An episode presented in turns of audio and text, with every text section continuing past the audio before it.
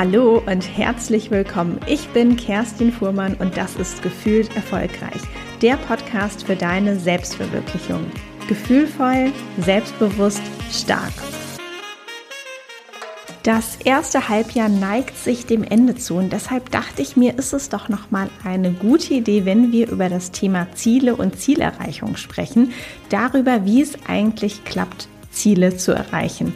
Wir sprechen auch jetzt in der Folge darüber, was du tun kannst, um die Wahrscheinlichkeit deiner Zielerreichung auf bis zu 95 Prozent zu erhöhen, warum dabei dein Selbstbild eine wichtige Rolle spielt und welche eine Sache ich mir unbedingt von Arnold Schwarzeneggers Mindset abschauen würde. Viel Spaß bei der Folge.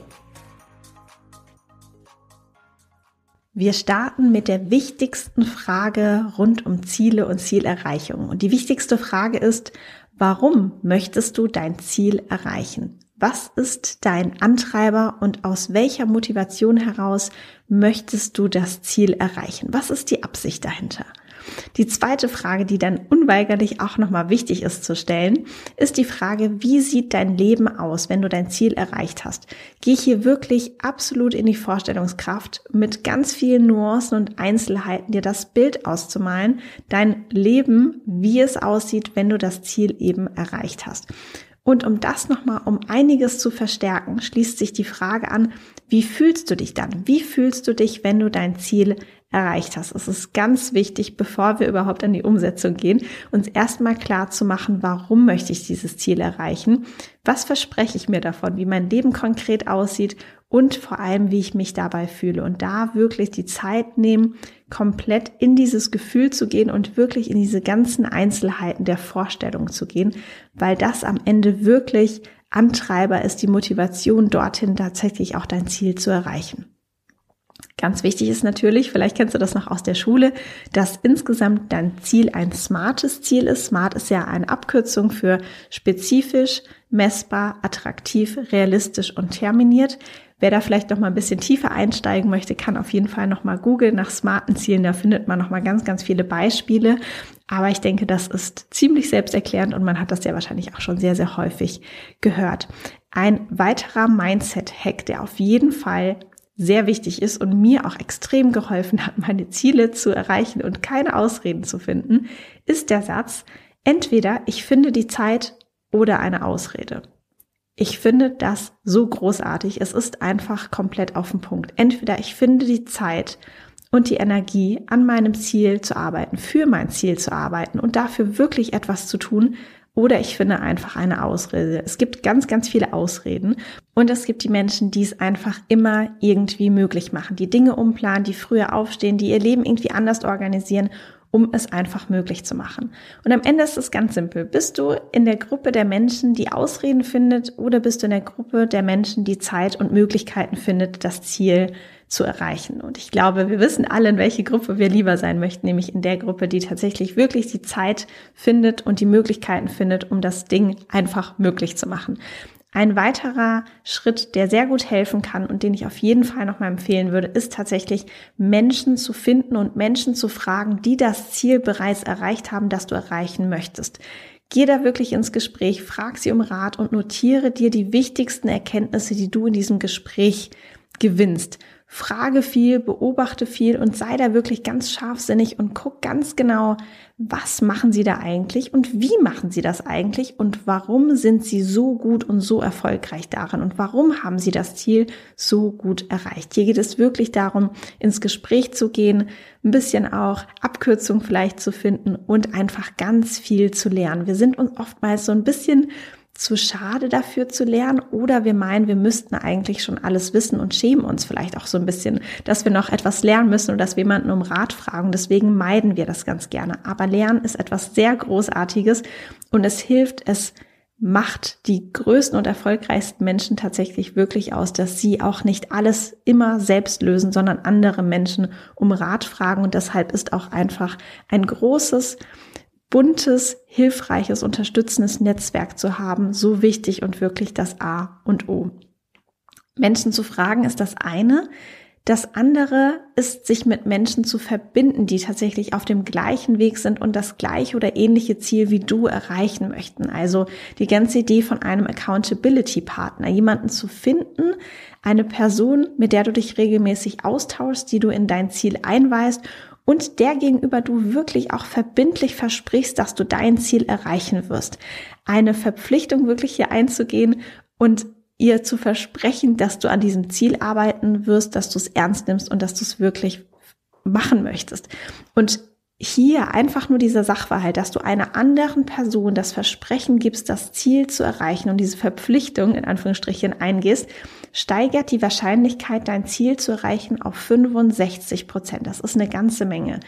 Wenn du noch mal ein Stück höher gehen möchtest und die Wahrscheinlichkeit auf sogar 95 Prozent erhöhen möchtest, dass du dein Ziel erreichst, dann machst du am besten noch mit dieser Person, deinem Accountability Partner, einen festen Termin aus, wann ihr euch wiederseht oder telefoniert oder wie auch immer. Wann ist die Deadline, zu der du dieses Ziel erreichen möchtest? Denn wir alle wissen, glaube ich, auch aus dem beruflichen Umfeld, eine Aufgabe braucht meistens so lange, wie Zeit dafür ist. Fängt ganz einfach an, vielleicht mit einer PowerPoint-Präsentation. Wenn sie morgen um 13 Uhr fertig sein muss, dann ist sie morgen um 13 Uhr fertig. Wenn sie aber nächste Woche Mittwoch um 15 Uhr fertig sein muss, ist sie dann erst fertig. Wir nehmen uns meistens so lange Zeit, wie wir eben haben. Deshalb setzt dir ein Enddatum, kommuniziere es an deinen Accountability Partner. So steigt die Wahrscheinlichkeit auf unglaubliche 95 Prozent, dass du dein Ziel tatsächlich auch erreichst. Ein weiterer guter Schritt ist, dass du dein großes Ziel, das vielleicht auch wirklich sehr groß erscheint oder in weiter Ferne erscheint, einfach in kleinere Unterschritte oder Unterziele aufteilst. Also dir die Frage stellst, was sind die einzelnen Schritte, die ich gehen muss, um am Ende das große Ziel zu erreichen? Und auch gerne nochmal die Frage, was ist die nächste richtige Action, um dein Ziel zu erreichen. Also immer zu fragen, was ist der nächste Schritt, der mich einen Schritt näher an mein Endergebnis bringt. Hier kommt auch das Thema Mindset und Selbstbild nochmal ins Spiel, denn es gibt einen Unterschied zwischen einem Growth Mindset und einem Fixed Mindset. Das hat die US-amerikanische Psychologin Carol Dweck in einem Buch erörtert, das Selbstbild auch heißt. Und der wesentliche Unterschied ist, dass man eben einmal davon ausgeht, dass es zwei unterschiedliche Mindsets gibt. Das eine ist ein Fixed Mindset, also ein statisches Selbstbild. Man geht davon aus, dass Intelligenz und Fähigkeiten angeboren sind und sagt sowas wie, ne, entweder ich kann es oder ich kann es halt nicht, ich bin halt schlau, ich bin nicht schlau. Und geht davon aus, dass wenn man Fehler macht, dass das wirklich ein Resultat davon ist, dass uns etwas fehlt, vielleicht die mangelnde Kompetenz oder die mangelnden Fähigkeiten oder mangelnde Intelligenz und dadurch, wenn man einen Fehler begeht, sinkt die Motivation auf jeden Fall. Hat man dagegen ein Growth Mindset, also ein Selbstbild, das dynamisch ist, geht man davon aus, dass Intelligenz und Fähigkeiten veränderbar und entwickelbar sind und dass, wenn ein Fehler passiert, dass wir daraus lernen können und ausprobiert haben. Und das ist eigentlich einfach nur eine Motivation, die dann nach oben schießt. Und wir sagen, okay, so hat es noch nicht funktioniert, aber ich probiere es weiter aus. Und genau das ist ganz schön in diesem Satz, ich weiß es nicht, ich kann es nicht, versus ich weiß es noch nicht, ich kann es noch nicht zu erkennen.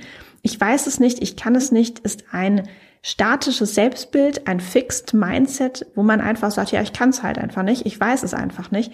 Und hingegen durch dieses eine kleine Wort noch, ich weiß es noch nicht, ich kann es noch nicht, merkt man, dass dieses Mindset eben auf Wachstum, also ein Growth Mindset auf Wachstum programmiert ist und das Selbstbild dahinter auf jeden Fall auch dynamisch ist, das heißt veränderbar. Man glaubt, dass man sich weiterentwickeln kann, dass sich etwas entwickeln kann. Und das ist natürlich das A und O, wenn wir unser Ziel erreichen wollen. Vielleicht auch, wenn es ein größeres und ein bisschen kniffligeres Ziel ist, dass wir hier auch gerade nochmal wirklich achtsam mit uns sind und uns selbst beobachten und manchmal auch ertappen. Ich denke, es wird jedem von uns so gehen, dass wir ab und an einfach mal in diesem Fixed Mindset drin hängen und denken, oh, ich kann das einfach nicht, bin da zu blöd für, andere können das einfach viel besser.